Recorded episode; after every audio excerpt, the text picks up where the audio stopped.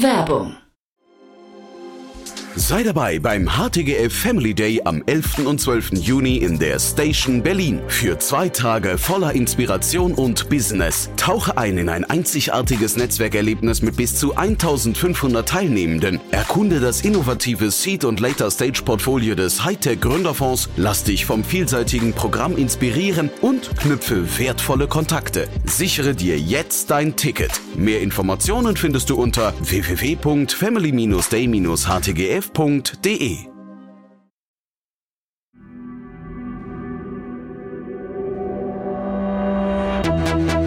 Startup Insider. Herzlich willkommen zu Startup Insider Spotlight. Mein Name ist Jan Thomas und heute zu Gast Eugen Triebelhorn. Er ist Country Manager Dach bei Travelperk. Das Unternehmen kennt ihr vielleicht, wenn ihr fleißige Investments- und Exit-Hörer seid. Denn ich habe neulich mit Matthias Ockenfels und Magnus Kahnem schon über das Unternehmen gesprochen. Da gab es gerade eine 100 Millionen Dollar Finanzierungsrunde für ein Unternehmen aus Barcelona. Und normalerweise besprechen wir das nicht, aber wir haben Glück, denn Eugen sitzt hier in Berlin bzw. in Potsdam und ist schon wirklich sehr lange beim Unternehmen, über fünf Jahre und hat dementsprechend viel von dem Aufstieg, von dem rasanten Aufstieg der letzten Jahre mitbekommen, hat auch logischerweise die Corona-Phase miterlebt wo das kann man sich vorstellen, ein Reiseunternehmen wie Travelpark natürlich ganz besondere Herausforderungen hatte und hat aber auch die Veränderung von ein paar hundert Mitarbeitern auf inzwischen 1500 Mitarbeiterinnen und Mitarbeiter mitverfolgen oder begleiten dürfen. Dementsprechend hatten wir wirklich ein richtig cooles Gespräch über ja, ein Hypergrowth-Unternehmen aus Barcelona mit vielen, vielen spannenden Facetten und Learnings. Deswegen freut euch jetzt bitte auf Eugen Triebelhorn, Country Manager Dach bei Travelpark. Viel Spaß! Bevor es losgeht, noch eine Bitte. Like oder teile diese Folge. Deine Unterstützung ist für uns von unschätzbarem Wert und hilft uns, unsere Inhalte kontinuierlich zu verbessern. Interview. Cool. Eugen, hallo, freut mich sehr. Hallo Jan, freue mich auch. Ja, cooles Versprechen. Wo sitzt du gerade? In Potsdam bei Berlin. In Potsdam, also nicht in Barcelona. Genau, genau, da bin ich erst morgen. Ja, okay. Hintergrund ist, das haben wir ja relativ selten, ihr seid kein deutsches Unternehmen, ne? Das ist korrekt, richtig, ja. genau. Also Barcelona-based ähm, seid ihr her, Hab richtig. geschaut auf Crunchbase, ihr seid dort als äh, größtes Unternehmen geführt, also als größtes Startup, ne? Vor Typeform noch. Das stimmt, ja. Wahnsinn. Vielleicht holst du uns mal kurz ab, was macht euch so groß? Genau, ähm, vielleicht ähm, allgemein Travelperk, äh, sind SaaS-Unternehmen im Bereich ähm, Geschäftsreisen, äh, 2015 gegründet, sind mittlerweile über eineinhalbtausend Mitarbeiter ähm, global ähm, aufgestellt. Vor allem ähm, in Europa haben wir äh, mehrere Büros und in äh, Nordamerika. Und äh, genau, also was uns auf jeden Fall groß gemacht hat, dass wir einen sehr starken Fokus von Anfang an auf den SMB-Markt hatten und uns jetzt nicht äh, sozusagen der nicht der Versuchung erlegt sind, auch dann äh, mit weiteren größeren Playern da irgendwas zu versuchen, sondern wir waren haben immer einen ganz klaren Laserfokus vom ersten Tag an gehabt. Das hat sich im Grunde auch ähm, gar nicht geändert und ähm, das hat sich auf jeden Fall bewährt. Du bist seit ungefähr fünf Jahren dabei, ne? Also die das Unternehmen, glaube ich, gibt es seit fast zehn Jahren, ne? Aber du bist seit fünf Jahren dabei. Was hat sich verändert im Laufe der Zeit? Die Herausforderungen haben sich ähm, auf jeden Fall verändert. Genau. Also ganz klassisch, äh, wie man im Grunde halt anfängt, äh, man nimmt quasi erstmal äh, quasi die Art von Klienten äh, an, die man jetzt am besten versteht. Ne? Das sind einfach dann sozusagen die typischen Startups ne? oder digitale Player, irgendwelche vielleicht Beratungen ähnliches, ne? also die einfach ein ähnliches Mindset äh, reinbringen, die einfach von vornherein auch digitalen Fokus haben. Und ähm, aber wenn man vor allem erfolgreich auch global sein will, äh, muss man natürlich auch den äh, typischen Mittelstand rein ne? oder auch dann mittel- bis große Unternehmen, die natürlich sehr konservativ aufgestellt sind von der Struktur her. Und äh, das ist eigentlich die größte Veränderung. Ne? Das heißt, äh, du musst nicht nur quasi das richtige Toolset äh, mitbringen, aber vor allem das richtige Mindset, auch die richtigen Mitarbeiter, die dazu bringen, dass sie auch dementsprechend auch mit einem Unternehmen, was vielleicht schon sogar seit 50, 60 oder mehr Jahren dann existiert und auch dementsprechende Mitarbeiter oder Experten auch an Bord hat, dass du ebenfalls auch mit denen die richtig beraten kannst, die auch richtig überzeugen kannst, um dich richtig zu positionieren, obwohl du eigentlich noch ein sehr Early-Stage-Player bist in diesem sehr konservativen Segment. Ja, finde ich spannend. Ich hätte jetzt erwartet, dass du eigentlich eher so auf das schnelle Wachstum und dadurch vielleicht auch die Prozesse, die nicht hinterherkommen, so die typischen Wachstumsschmerzen eingehst, aber das klang jetzt ganz, äh, ganz souverän schon, so sehr, sehr kundenorientiert. Genau, das Wachstum, ich meine, wir waren von vornherein eigentlich immer sozusagen auf Hypergrowth äh, getrimmt und äh, das hat sich jetzt auch dann ähm, nach Corona hat sich das eigentlich im Grunde auch dann fortgesetzt. Das heißt, dass man von vornherein, also sozusagen seine, seine Genetik vornherein immer diese permanente Adaption der eigenen internen Prozesse mitbringen. Das war eigentlich von vorne immer klar. Das heißt, ähm,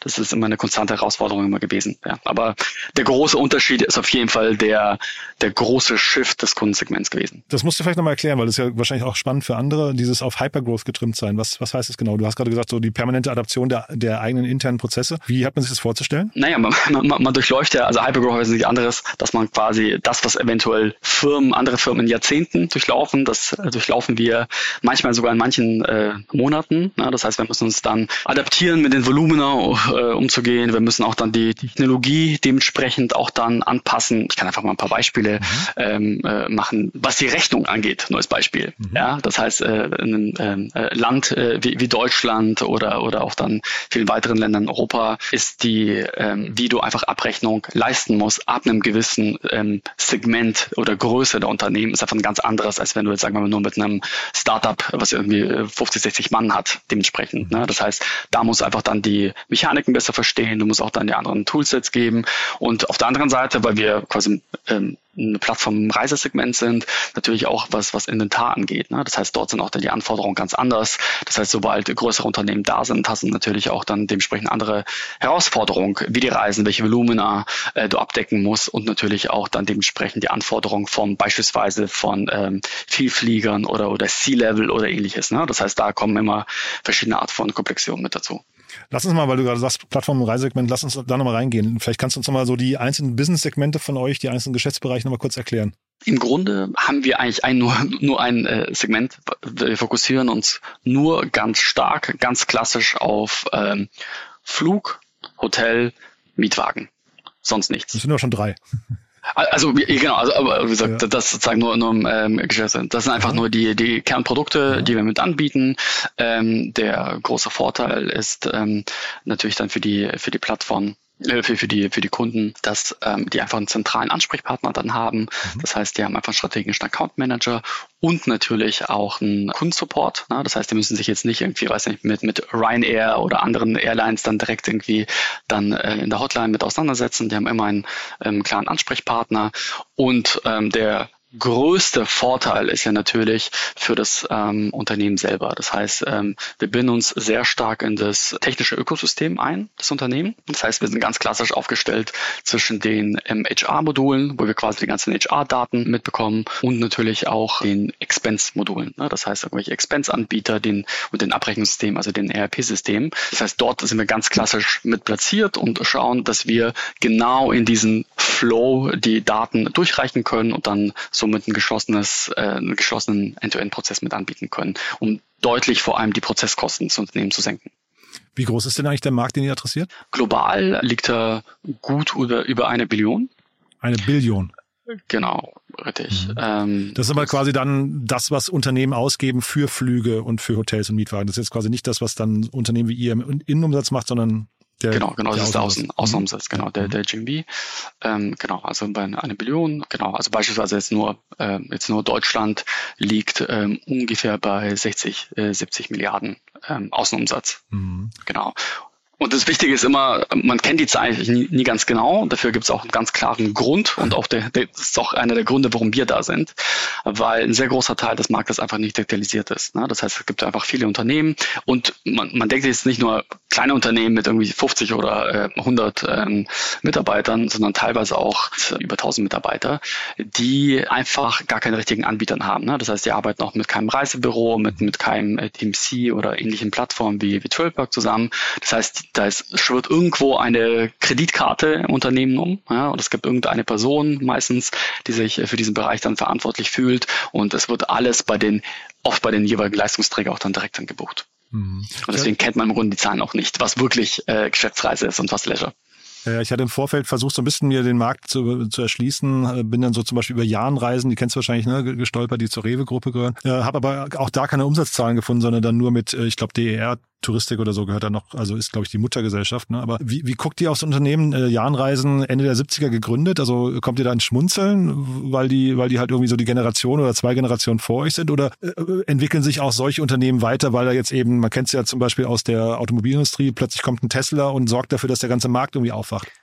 Ich glaube, dieses äh, ist vielleicht eventuell ein guter, guter Vergleich. Ich glaube, vor allem jetzt im westlichen Raum ist dieses Aufwacherlebnis vor allem während Corona passiert. Mhm. Das war eigentlich unser initialer Booster. Ich glaube, wenn wir jetzt auch dann vielleicht ein paar, paar Jahre noch direkt zurückschauen werden, äh, werden wir mit Sicherheit alle dann sagen, das war genau dieser Moment, äh, wo wir wirklich das große oder die Kunden das große Potenzial auch dann dementsprechend dann aufgedeckt haben. Und zwar, dass man versucht hat, viele Prozesse zu optimieren. Ne? Das heißt, dass man vor allem die Prozesskosten sehr stark senkt und einfach eine klare Transparenz mit aufbringt.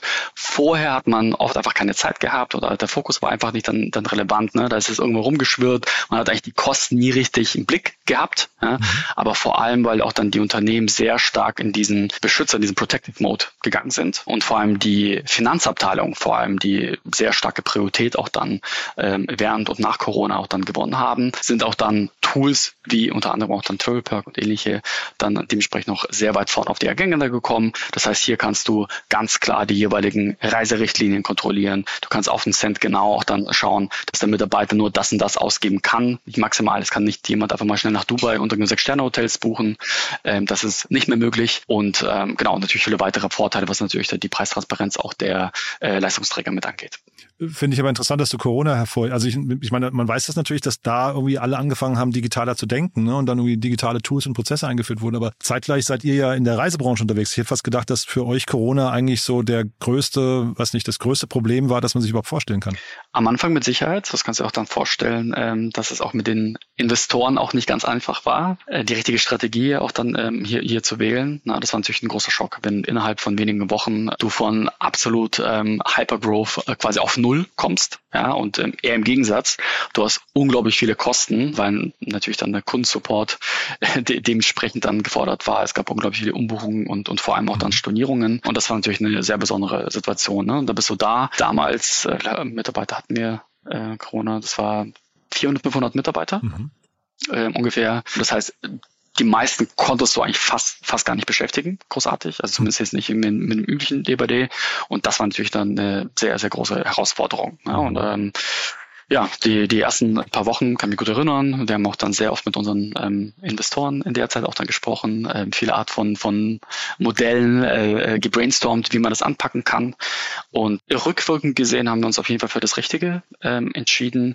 Und zwar, dass wir nicht abbauen ne, was auch dann viele im ähnlichen Segment auch quasi die, die großen TMCs, ohne jetzt Namen zu nennen, die auch einfach mal 30, 40 Prozent des Personals auch relativ schnell dann ähm, abgebaut haben.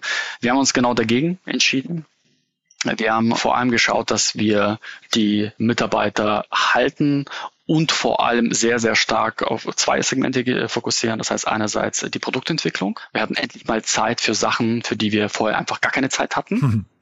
Zweitens war vor allem dann Neugeschäft. Neugeschäft, ja? Neugeschäft, genau. Das heißt, dass wir die Zeit nutzen und einfach genau auch mit, mit den Einkäufern, mit den Finanzabteilungen auch dann äh, sprechen konnten, die vorher für, für uns vielleicht kein Ohr oder vielleicht gar keine Zeit hatten. Ja, und auf einmal hatten die Zeit. Und äh, das haben wir dementsprechend auch dann ähm, ähm, ausnutzen können und haben sehr, sehr viele Neukunden während diesen eineinhalb Jahren auch dann äh, gewinnen können global. Und die haben mit euch auch Umsatz gemacht. Also vielleicht kannst du mal ganz kurz was zu eurem Geschäftsmodell sagen, weil du hast jetzt gerade gesagt, Umbuchung, Stornieren und so weiter. Ich hatte verstanden, dass ihr ein SaaS-Modell habt eigentlich. Jein. Also ähm, im, im Grunde ist es so, wir haben eine feste Gebühr pro Buchung. Ne? Das heißt, wir bekommen drei Prozent vom Außenumsatz. Das heißt, wenn du jetzt bei uns dann für 100 Euro irgendwas buchst, okay, dann also sind so die drei Euro, die wir einnehmen. Euro eigentlich commission-based in irgendeiner Form, ja? Abs absolut, genau, mhm, richtig. Genau. Und dann natürlich bekommen wir auch dann Kommissionen von den jeweiligen Leistungsträgern, dann äh, von Hotels, Airlines äh, und so weiter. Genau. Und dann dementsprechend haben wir noch dann ähm, eigene dann äh, Produkte, die wir dann mitverkaufen können und ähnliches. Ne? Also mhm. so strukturiert sich dann dementsprechend auch unsere eigene äh, Take Rate genau. Okay, und das heißt, in dem Fall ist dann natürlich für euch eine Stornierung etc. dann, dann auch kritisch, ne? Weil man kennt das von Get Your Guide, die haben ja auch klar, klar kommuniziert, dass sie, glaube ich, alles storniert haben von sich aus, glaube ich sogar, ne? Genau. Da, da, das ist korrekt. Das heißt, da, da verdienen wir nichts. Also wir verdienen auch dann für das Storno äh, keine Gebühren, mhm. was äh, beispielsweise auch viele Reisebüros auch dann noch für Umbuchungen, da nehmen wir gar nichts mit ein. Das heißt, wir verdienen nur Geld, wenn im Endeffekt dann neues Inventar gebucht wird für uns. Mhm. Und du hast gesagt, es war mit Investoren nicht ganz einfach. Ich weiß jetzt nicht, wie nah du da dran warst, aber vielleicht kannst du da mal das, was du teilen kannst, teilen, weil das ist ja auch spannend. Ja, also was ich jetzt hinterher erzählen kann, da, es gab natürlich ein großes Hin und Her ähm, am Ende des Tages. Ich glaube, es gab nicht nur bei uns, sondern ja, ja. bei sehr, sehr vielen äh, Startups ähm, in allen möglichen Stages, wo man einfach überlegen kann. Vor allem, natürlich war unser Segment global einer der, der am größten äh, betroffen waren. Ne? Die anderen konnten eventuell, weiß nicht, haben wir vielleicht 50, 60 Prozent verloren. Ja? Bei uns ist es einfach dann zu 100 Prozent äh, ist, der, ist der Umsatz dann weggegangen. Und ja, da haben wir natürlich dann sehr viele verschiedene Möglichkeiten ausdiskutiert und einfach überlegt. Aber am Ende des Tages, und da auf jeden Fall äh, muss man sich da äh, hinterher auch dann äh, bedanken. Äh, wir, wir konnten dementsprechend die auch davon überzeugen, ja, dass mhm. ähm, wir einfach hier den langen Atem mitbringen. Natürlich ist das ein gewisses Art von Pokern gewesen, weil ich meine, wenn du dich noch erinnerst, ja, wir wussten nicht, wie die Welt danach aussieht. Wir wussten nicht, wie lange das Ganze ja, dauert. Wird es jetzt eventuell ein paar Monate dauern oder eventuell die nächsten, weiß ich, fünf Jahre? Na, also wir wussten einfach dann, wie, wie jeder andere im Segment natürlich, wie es, wie es weitergeht. Aber wir sind davon ganz klar ausgegangen, dass es auf jeden Fall eine sehr starke Recovery gibt. Und vor allem das Feedback, was wir auch dann gleichzeitig im Markt erfahren haben, ne, das äh, mit den vorgängigen Effekten, die ich vorher beschrieben habe. Das heißt, dass vor allem dann die Finanzabteilung, dass die Einkäufer, dass da sehr großen Shift gab im Mindset. Genau mit diesen Daten, mit diesen Erfahrungen haben wir quasi immer wieder die Investoren auch dann gestärkt und einfach gezeigt, schaut mal, wir haben sehr, sehr großes Potenzial hier. Natürlich, wir wissen nicht, wann es diese Recovery gibt, aber wir sind uns ganz sicher, wenn wir rauskommen, haben wir einen unglaublichen Vorteil hier. Mhm. Ich glaube, war zu der Zeit auch nicht einfach, Investor zu sein. Ne? Das muss man auch sagen. Also man, man kann natürlich jetzt auf die drauf, draufhauen oder schimpfen, aber ich glaube, zu dem Zeitpunkt, wie du es gerade sagst, keiner wusste das. Ich hatte einen neuen Podcast gehört mit Achim Berg, der bei Flixbus unter anderem ähm, im Aufsichtsrat sitzt oder im, im, Beirat und der hat auch gesagt, sie sind dann Szenarien durchgegangen und, und, haben sich dann darauf eingestellt, einfach, also Flixbus ja ähnlich wie bei euch oder Blacklane hatte ich ja auch schon den, den Jens im Podcast, der hat auch erzählt, auf null runter. Äh, und bei Flixbus hat man sich dann eben auf das quasi, man hat gesagt, Best-Case-Szenario und Worst-Case-Szenario und eigentlich hat man gesagt, eigentlich ist das Worst-Case-Szenario schon das Best-Case-Szenario. Das ist ganz spannend, ne? Genau, genau. Also wir, wir, wir waren, glaube ich, nicht so rational, was das angeht. Wir haben in der Tat alles auf eine Karte gesetzt. Mhm. Ja, das war auf jeden Fall ein Risiko. Das war einem, einem gewissen äh, Grad auch dann bewusst. Aber wenn man vor allem dann, ich meine, wir, wir hatten quasi immer dann überlegt, selbst wenn der Markt sehr stark zurückgeht, ja, das heißt, wenn er selbst irgendwie um 50, 60 Prozent hinterher einbrechen sollte, mhm. aus welchen Gründen auch immer, ja, wenn, wenn es quasi wieder ein Zurück- oder ein After-Covid gab, selbst dann ist der Markt immer noch riesengroß, ist immer noch ein Multimilliardenmarkt. Und ähm, ich meine, wenn der Marktführer in so einem großen Markt nicht mal fünf Prozent hat und wie gesagt, und der größte Teil des Marktes zum Teil immer noch ähm, offline agiert, mhm. ist das Potenzial einfach immer noch äh, sehr, sehr groß. Ich glaube, es ist eher die Timing-Frage, ne? weil wenn du sagst hinterher, man weiß aber nicht, oder man wusste nicht, wann hinterher eigentlich ist. Ne? Ja. Aber jetzt scheinbar habt ihr ja vieles richtig gemacht, denn wir reden ja jetzt vor dem Hintergrund einer Finanzierungsrunde bei euch. Das war auch der Grund, warum wir hier neu drüber diskutiert haben. 100 Millionen Dollar kam jetzt nochmal rein. Also erstmal Glückwunsch, aber wie kam es jetzt dazu? Genau, also vordergründig ist auf jeden Fall, ähm, also das hat vor allem auch mit Corona sehr viel zu tun. Letztes Jahr war im Grunde das erste nüchterne Jahr. Ne? Das heißt, da gab es im Endeffekt kaum noch Effekte sozusagen nach Corona und wir konnten einfach ganz klar sehen, wie sich der Markt einfach entwickelt hat und konnten dementsprechend auch dann sehen, wo in welche Richtung wir wachsen wollen, wo wir investieren wollen. Und äh, das ist im Grunde auch dann die Idee hinter der Finanzierungsrunde, dass wir sozusagen ein klares Double Down machen, sozusagen auf dem, was wir jetzt einfach dann ausprobiert haben, was wir jetzt erfahren haben, ähm, was sehr gut funktioniert, welche Märkte für uns sehr gut funktionieren, wie wir dementsprechend auch die Prozesse deutlich effizienter machen können. Und genau, das, das ist im Grunde auch dann der, der Pitch gewesen. Prozesse effizienter. Jetzt seid ihr 1500 Mitarbeiter. Ne? Du hast vorhin gesagt, während Corona wart ihr 400, 500. Das heißt, das klingt jetzt für mich erstmal nicht nach effizienteren Prozessen. Die Effizienz ähm, sehen wir vor allem, ich meine, das ist mittlerweile wahrscheinlich auch bei, bei, bei deinen Konversationen immer, immer wieder das große Buzzword. Klar, also natürlich im KI-Bereich sehen wir dann sehr, sehr viele Möglichkeiten, mhm. was wir hier machen können. Wir haben sehr vieles ausprobiert, was sehr, sehr gut funktioniert hat. Und hier werden wir sehr, sehr stark nochmal in ja, viele Sachen äh, investieren. Das heißt, ähm, um die ähm, ja, dann ein bessere Kunden, äh, ein besseres Kundenerlebnis äh, zu machen, natürlich auch dann die internen Prozesse nochmal äh, viel schneller, effizienter äh, dementsprechend dann zu machen. Und ähm, genau, aber der Vordergrund ist vor allem, dass wir in unseren Kernregionen da nochmal uns deutlich stärker aufstellen. Ja, das heißt, wir stellen auch aktuell wieder sehr, sehr viel neue Talente mit ein und wachsen auch dann dementsprechend. Lass uns da trotzdem nochmal reingehen, weil ich hatte das in eurer Pressemeldung auch gesehen und zwar, das war an prominenter Stelle. Ich glaube sogar fast in der Subline oder so stand, dass ihr irgendwie auf äh, KI setzt. Was sind das genau für Themen, die man sich dann vielleicht auch sogar abgucken oder wo man sich äh, inspirieren lassen kann von euch? Genau, also wenn man konstatiert, was wir klar gesehen haben, was einfach KI aktuell gut kann und was nicht gut kann, wo wir sehr großes Potenzial äh, sehen, ist auf jeden Fall alles, was mit Sprachen zu tun hat. Ähm, und das ist gerade, wenn du auch dann sozusagen ähm, international aufgestellt bist, ähm, ist das ein großer Vorteil. Das heißt, so können wir einfach den Kunden viel besser betreuen, viel besser auch dann qualifizieren, viel besser auch dann funneln zum, zum Kundensupport. Sprache Allgemein heißt, bei, Entschuldigung, nur ganz kurz, heißt bitte, dann ja? Kommunikation, das ist Content, den ihr produziert oder, oder eher Customer Support oder an welcher Stelle spielt Sprache noch? Der, der Kundensupport vor allem. Aha. Also der, der direkte Kontakt äh, mit Kunden. Das heißt, so können wir ihn viel besser dementsprechend qualifizieren, um dann ihn richtig auch zu einem richtigen Mitarbeiter auch dann weiterzuleiten. Das heißt beispielsweise ein ähm, englischer Mitarbeiter kann jetzt auch mit einem italienischen Kunden die ersten Konversationen auch schon führen. Ach, wirklich, und dann ja? wird, wow. er, wird er auch dann bis zu einem gewissen Zeitpunkt auch dann äh, weitergewandelt. Ähm, das heißt, das nutzt ihr schon so richtig, so dieses ähm, quasi, äh, äh, weiß ich, live übersetzen? Genau, das ist auf jeden Fall, sagen wir mal, noch Early Stage, also mhm. in der Pilotphase ja. und vor allem in deren äh, Region, wo wir ähm, noch nicht sehr stark im Kundensupport aufgestellt sind, mhm. ja, wo wir jetzt auch kein 24-7 mit anbieten können, wie wir es zum Beispiel auch in anderen Sprachen mit anbieten können. Dort haben wir immer wieder Sachen ausprobiert, kleine Experimente geführt und äh, die auf jeden Fall sehr, sehr positiv waren. Und das positiv ist im Grunde auch das. Ganz kurz noch, positiv ja, als Kundenfeedback ist positiv auch, also weil ich kann mir jetzt immer noch nicht richtig vorstellen, dass irgendwie ein Customer Support Manager, der halt irgendwie natürlich eine wichtige Funktion hat im Unternehmen, dass der auf, also als englischer Native Speaker jemanden auf Italienisch betreut, obwohl er kein Italienisch kann. Aber er wird zumindest verstehen, um was es geht. Das oh, wow. ist das Wichtige. Okay. Also vor allem die Qualifikation ist das Wichtige. Ne? Wenn dir jemand einfach dann schreibt, sagt irgendwie, irgendwie, hey, mein Flug wurde storniert, ich bin gerade am Flughafen, was soll ich machen? Oder ich habe das verpasst oder ähnliches ja, dass du schon mal ihn funneln kannst und sagen kannst, okay, zu welchem Team, also A, wie ist die Urgency, ne, mhm. wie kann ich kategorisieren, auf welchem Level, ja, und wo, wo kann ich ihn dementsprechend auch dann einordnen. Und das reicht absolut schon aus, um dann sehr, sehr große Effizienz mit reinzubringen und vor allem auch dann noch lokaler zu sein, was absolut essentiell ist bei, in diesem Markt. Wie gucken Investoren da drauf? Ich meine, wie gesagt, jetzt 100 Millionen Runde. Ähm, war das für die essentiell, dass ihr das macht? Also quasi ist das, muss man diese Effizienzsteigerungsgeschichte mitbringen oder ist es eher so, dass die einfach mit den Schultern zucken und sagen, naja, KI haben jetzt alle irgendwie bei sich mit drin, das ist eigentlich, ähm, ist wie, also würdest du sagen, du bist digital? Die Investoren, was die vordergründig interessiert, ist auf jeden Fall deine, dein Wachstum, deine Entwicklung. Mhm. Ja, und unter anderem auch dann KI ist natürlich auch der, der Tools, die wir sehen, um hier nochmal stärker zu wachsen. Ne? Das heißt, wir können jetzt auch nochmal in Märkten, wo wir jetzt vielleicht noch nicht so stark waren oder wo wir jetzt einfach dann Hindernisse hatten, wie zum Beispiel auch dann ähm, Sprache oder weiteres oder ob es irgendwelche, was ich dann Rechnungsverarbeitung oder Vertragsverhandlungen, äh, Verarbeitung sind etc., können wir jetzt einfach nochmal deutlich ähm, effizienter agieren. Mhm. Diese Effizienz, ähm, heißt das hinterher, ähm, Mitarbeiter ist jetzt bei euch schon auf dem Peak? Weil ich hatte mir das angeschaut, ihr habt so, ich habe es jetzt nicht gezählt, aber ich gefühlt so 150, 200 offene Stellen oder sowas. Hast du ja auch gerade schon gesagt, aber geht das dann immer so weiter oder müsste man nicht eigentlich irgendwann sagen, die, die KI, man hat es bei Duolingo, glaube ich, gerade gesehen, dass die dann so 10 Prozent entlassen, weil sie sagen, KI funktioniert so gut, da haben jetzt so die Mitarbeiter geholfen, sich so ihr eigenes Grab zu schaufeln, hat man so das Gefühl, ne?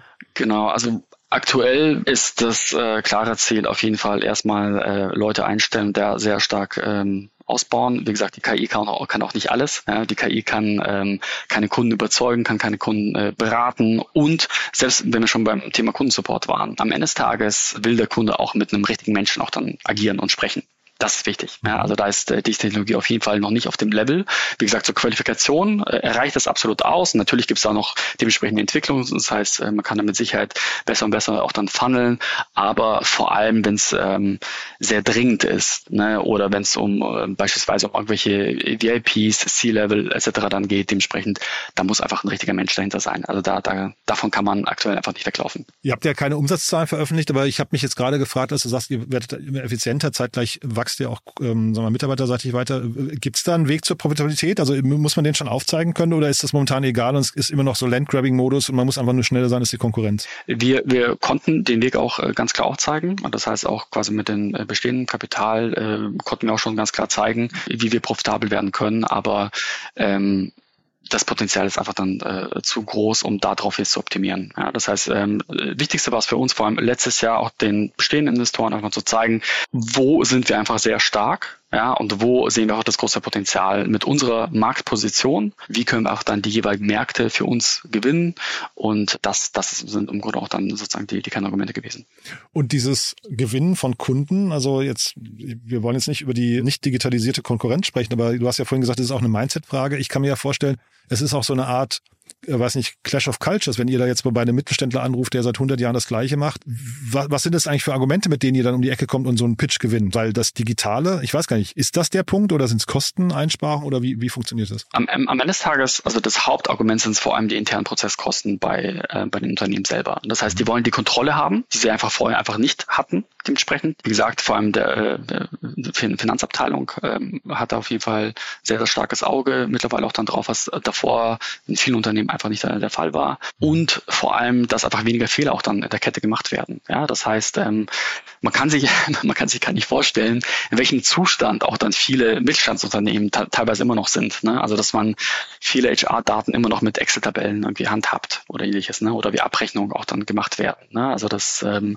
traut man sich gar nicht, äh, dementsprechend das Ganze zu verbildlichen. Und da ist genau da, wo wir mit reinkommen. Ne? Das heißt, wir reden mit ähm, verschiedenen sozusagen Abteilungen, versuchen die alle an einen Tisch zu bringen, um einfach aufzuzeigen, wie wir diese Kette einfach durchbrechen können und wo sozusagen hands-off der gesamte Prozess einfach gesteuert werden kann. Auf der anderen Seite ist natürlich, darf man immer den Reisenden selber auch ne, nicht ähm, vergessen, dass der auch immer noch ein besseres Erlebnis hat. Ne? Das heißt, dass er selber seine Reise innerhalb der Richtlinien einfach dann designen kann und nicht erstmal großen E-Mail-Austausch, sei es dann mit einem Reisebüro oder vielleicht mit dem Front Office erstmal haben muss, um überhaupt irgendwie irgendwas zu planen oder, oder gar buchen zu können. Ne? Das heißt, er hat selber, er hat seine App, kann dann in wenigen ähm, Sekunden, Minuten dementsprechend alles dann äh, vorbuchen, designen und ähm, absolut dezentral agieren.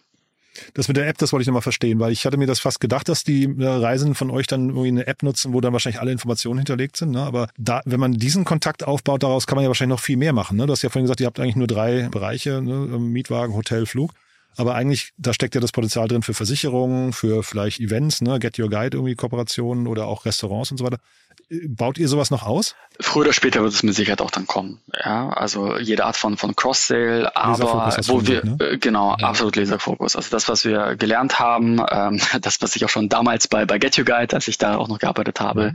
was sich da auch dann bewährt hat, ähm, ist einfach, vor allem in so großen Märkten ist einfach essentiell, lieber eine Sache richtig gut machen und da versuchen, einigermaßen irgendwann auch der Beste zu werden, statt die ganze Zeit zu schauen, okay, dass, dass wir mehr und mehr einfach dann reinholen, um jetzt kurzfristig dann aufzuzeigen, dass wir dann unsere Take Rate da vielleicht ein paar Prozent auch dann verbessert haben. Hm, spannend. Das heißt, man lernt Nein zu sagen, ja? Das äh, muss man permanent. Ja, schmerzhaft wahrscheinlich manchmal, ne? Absolut klar. Und vor allem, ich meine, die Distraction kommt natürlich auch dann meistens auch vom Kunden, ne? weil die mhm. bringen natürlich immer, immer neue Ideen, was man hier und da, dieses eine Feature und noch das Vertical und ähnliches. Äh, da bekommen wir tagtäglich sehr viele Vorschläge, sehr viel Kreativität.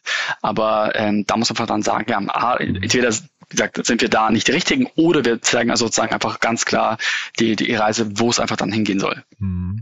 Das ist nicht die beste Überleitung, aber nicht Nein gesagt habt ihr viermal, als ihr akquiriert habt. Ne? Ähm, ähm, vielleicht kannst du dazu mal was sagen. Das ist ja auch spannend. Ihr habt ja dann, obwohl ihr noch nicht so alt seid, ne, ähm, schon vier, äh, vier Unternehmen übernommen. Genau, genau. Wir haben ein paar, drei kleinere Unternehmen und ein größeres Unternehmen, vor allem aus England, Click Travel. das ist ein ganz klassischer, nur in England ansässig, der sich quasi nur auf Domestic äh, fokussiert hat. Genau, die haben wir dann übernommen. Mhm. Und vielleicht magst du mal kurz was dazu sagen. Also A, was habt ihr da sag mal, euch dazu gekauft? Ist das zum Teil dann auch Teams oder sind es neue Features und äh, vielleicht auch die Integrationsprozesse, wie die gelaufen sind?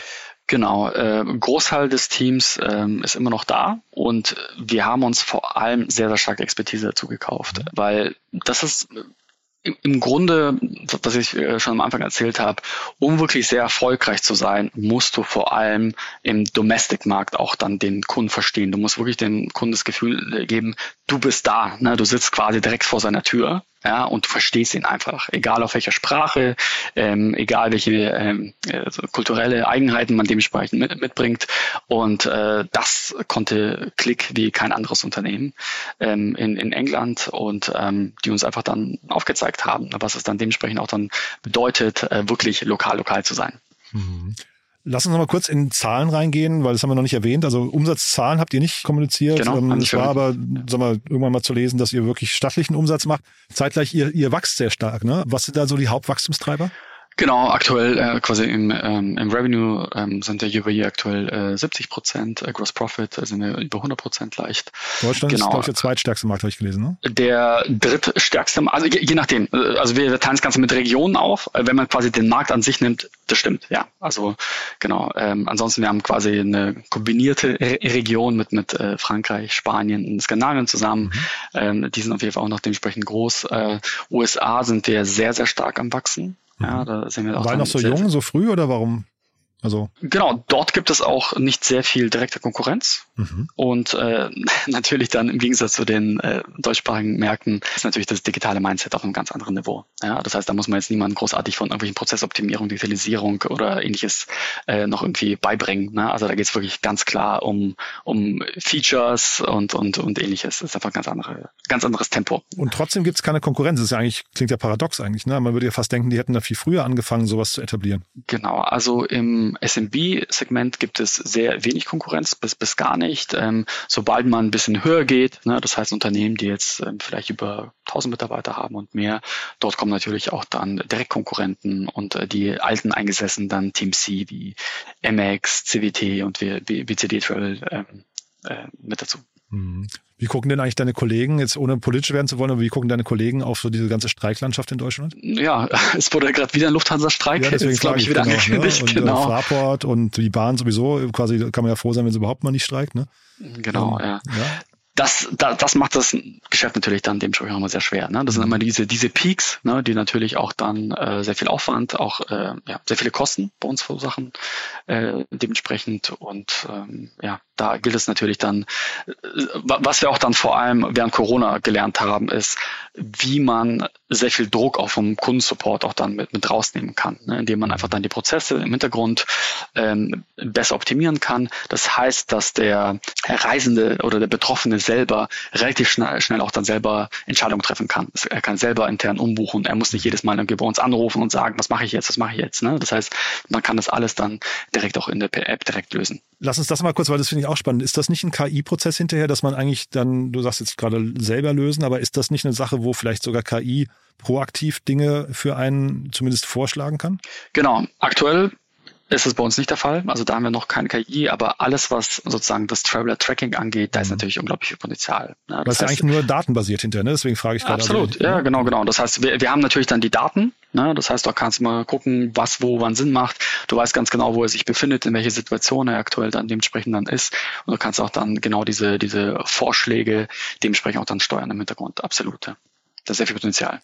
Weil ich frage auch dahingehend, wer kann euch denn nochmal gefährlich werden? Jetzt seid ihr zehn Jahre alt, ne? Also du hast ja schon gesagt, es, Dinge verändern sich bei euch in Hypergrowth, in Hypergeschwindigkeit im Vergleich zu den etablierten, aber zeitgleich, wenn jetzt heute jemand anfängt, auf einer grünen Wiese rein KI gesteuert sowas aufzusetzen, kann der nicht vielleicht mit einem kleinen Team noch, noch schneller sein?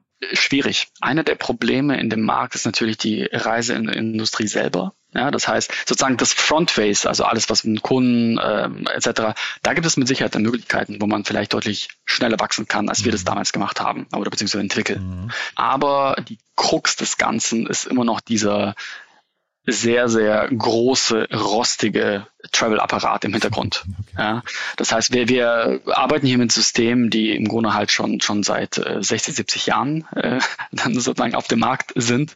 Und die sind in der Tat auch dann äh, so unflexibel auch dann gebaut. Ne? Das sind viele Monopole, Oligopole teilweise, wo man, ja, also wirklich schwer. Ne? Das heißt, man schaut einfach mal nur sozusagen das ähm, Leistungsträgerbild in, in Deutschland an. Ne? Das heißt, wir, wir haben hier zwei, drei ähm, Leistungsträger, die eigentlich fast den ganzen Markt dann äh, definieren, sind ähm, sehr konservative Unternehmen. Ähm, man kommt äh, sehr schwer dann ran, das sehr schnell, sehr effizient auch dann und ähm, kosteneffizient auch dann alles einzubinden und auch dementsprechend auch zu steuern. Mhm. Da, das ist die Schwierigkeit. Vor allem, und wenn man es ganz international auch noch geht, mhm. dann wird es natürlich nochmal viel, viel schwieriger. Mhm. Okay, also da habt, habt ihr dementsprechend auch schon was geschaffen, was dann vielleicht irgendwie sagen wir, tief verankert ist. Du hast ja, glaube ich, auch gesagt, so, oder hatte ich gelesen, ne, so Schnittstellen bei euch, das ist, glaube ich, wahrscheinlich diese, hast du ja vorhin noch gesagt, ERP-Systeme, Reiseabrechnungssysteme, genau, genau. So, die Integrationen sind wahrscheinlich irgendwie, die sind gebaut und stabil, ne? Genau, genau, mhm. richtig. Also grundsätzlich der, also einer der großen Vorteile oder die wir in den Markt ähm, reingebracht haben, war,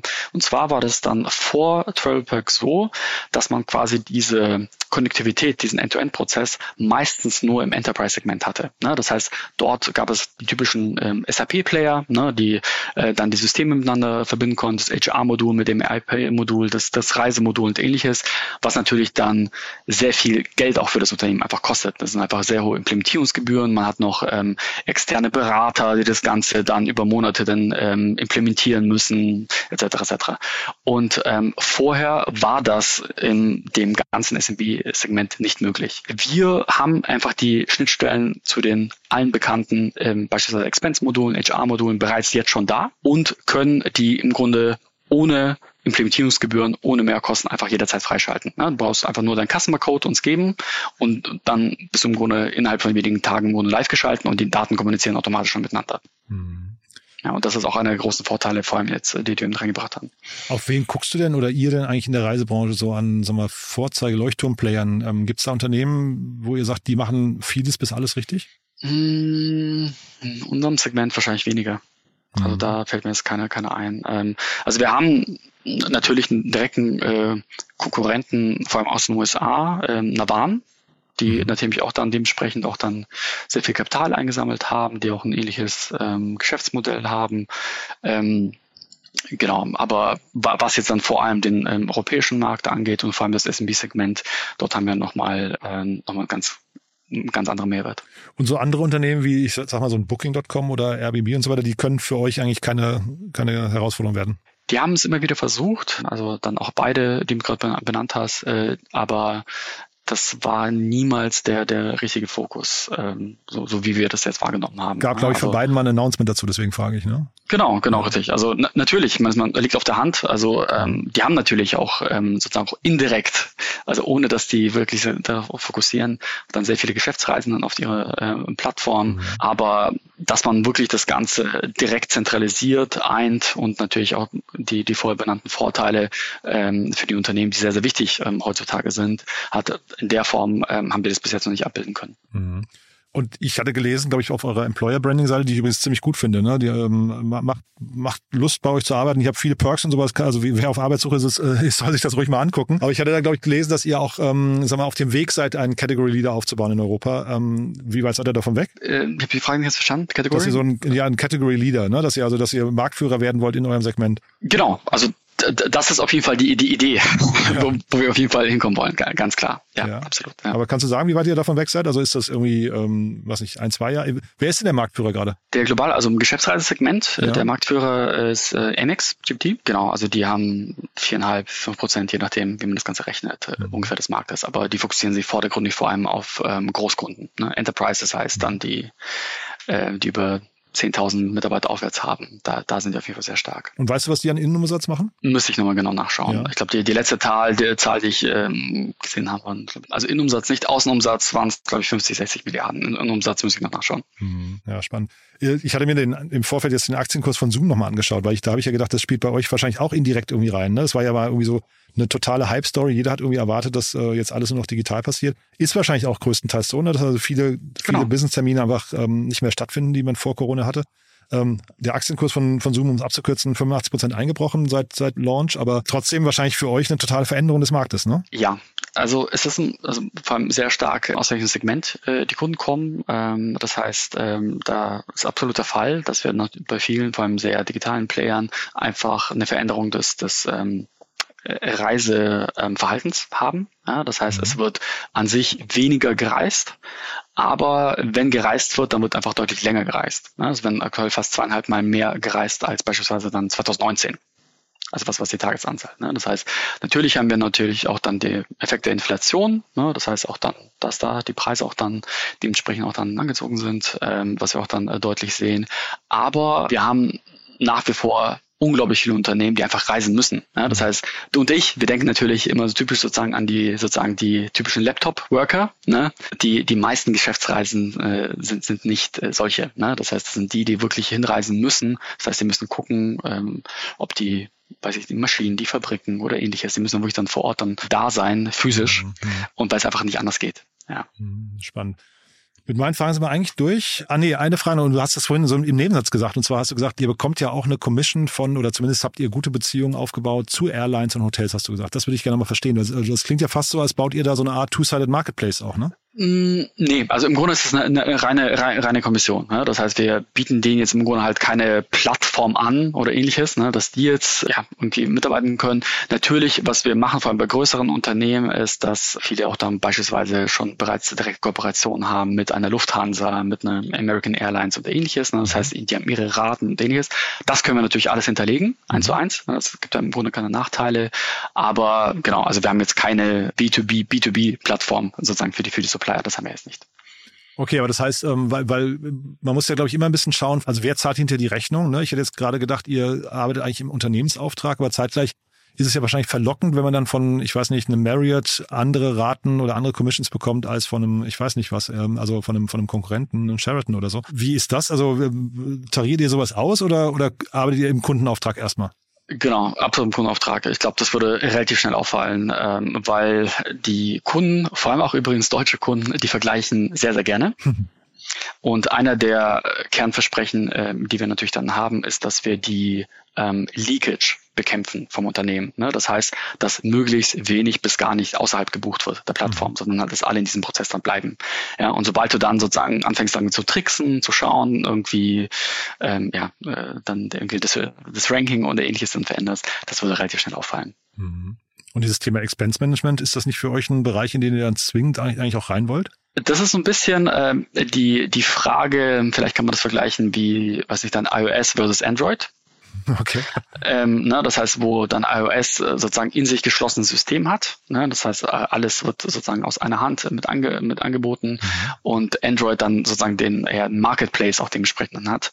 Wir haben uns ganz klar für diesen Marketplace-Gedanken einfach von vornherein dann entschieden. Das heißt, also einer der Herausforderungen ist, dass das Expense-Modul, das ist im Grunde einfach eine ganz andere Firma ja, mhm. ähm, die mit ganz anderen Spezifikationen, mit, mit ähm, äh, Region, regionalen äh, Herausforderungen des Produktes. Ähm, das ist sehr, sehr, sehr komplex, um da wirklich ein seriöses Produkt mit aufzubauen. Ja, wobei Office ja. und Teams sind auch zwei unterschiedliche Produkte eigentlich und trotzdem hat es gut geklappt, ne?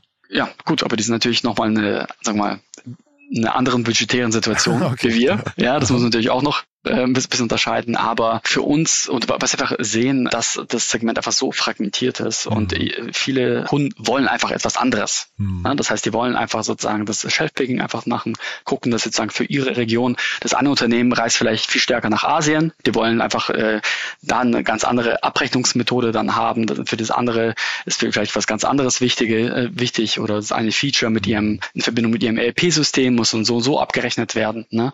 Und äh, dafür haben wir uns ganz klar für diesen Marketplace auch Gedanken von vorne entschieden, dass die genau das richtige System ohne weitere Kostenaufwände bei uns auch dann finden können. Hm. Also dieses Laserfokus wieder, ne? finde ich also super, super smart. Ähm, ist wahrscheinlich eine Disziplinfrage hinterher, ne? muss man lernen. Genau. Ja, ja, spannend. Du dann vielleicht, wenn wir uns, ich weiß nicht, in zwei Jahren widersprechen würden, was ist bis dann, bis dann passiert? Wo steht ihr da? Ich hoffe, dass wir noch ordentlich gewachsen sind. Aha. Und genau, dass, dass wir noch äh, vielleicht in viele weitere Regionen noch vorgestoßen sind und mhm. hoffentlich noch viel mehr gelernt haben. Also noch kein IPO, kein Exit? Wir, wir haben auf jeden Fall einen sehr langfristigen Atem, transparent okay. zu sein. Ja, also wie gesagt, der, der Markt ist so groß, da ist so viel Potenzial hier. Da gucken wir aktuell auf jeden Fall. Äh, ich meine, gut, mit dem jetzigen Umfeld sind die, also mit dem ganzen Makroumfeld allgemein sind die Gedanken jetzt sowieso etwas, äh, sagen wir, utopisch. Und, äh, und wie gesagt, das Potenzial ist noch so, so groß, ähm, was wir einfach machen können. Und ähm, genau, deswegen haben wir auch dann die richtigen Investoren mit dabei, die auch äh, genau dasselbe Mindset auch dann haben, die einfach das große Potenzial, das Big Picture auch sehen, ähm, global, was man einfach erreichen kann. Die sind auch in sehr vielen Regionen einfach nicht vorhanden. Ja, das heißt, da ist sehr, sehr viel Blue Ocean auch dann für uns. Und äh, wie gesagt, da hoffe ich in, in zwei Jahren, dass ich dir auf jeden Fall noch äh, einiges erzählen kann, was wir noch äh, dann erreicht haben. Cool. Dann freue ich mich drauf. Drück die Daumen. Haben wir irgendwas Wichtiges vergessen? Ich glaube nicht. Das hast du mir sehr gut gemacht, Jan. Super. Dann lieben Dank. Hat Spaß gemacht und dann freue ich mich auf die Fortsetzung. Super. Sehr Bis gerne. Dann, ciao. Danke. Ciao, ciao. Hi, hier ist Kira vom Content Team. Hast du spannende und aktuelle Neuigkeiten, die du mit uns und der Startup-Szene teilen möchtest?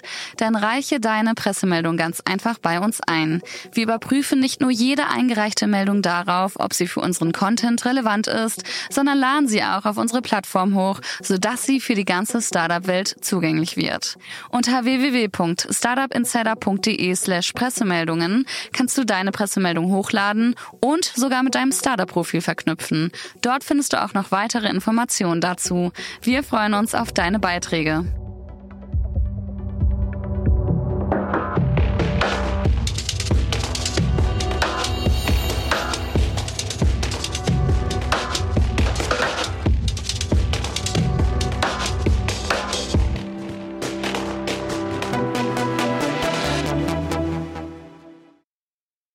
Diese Sendung wurde präsentiert von Fincredible. Onboarding made easy mit Open Banking. Mehr Infos unter www.fincredible.io.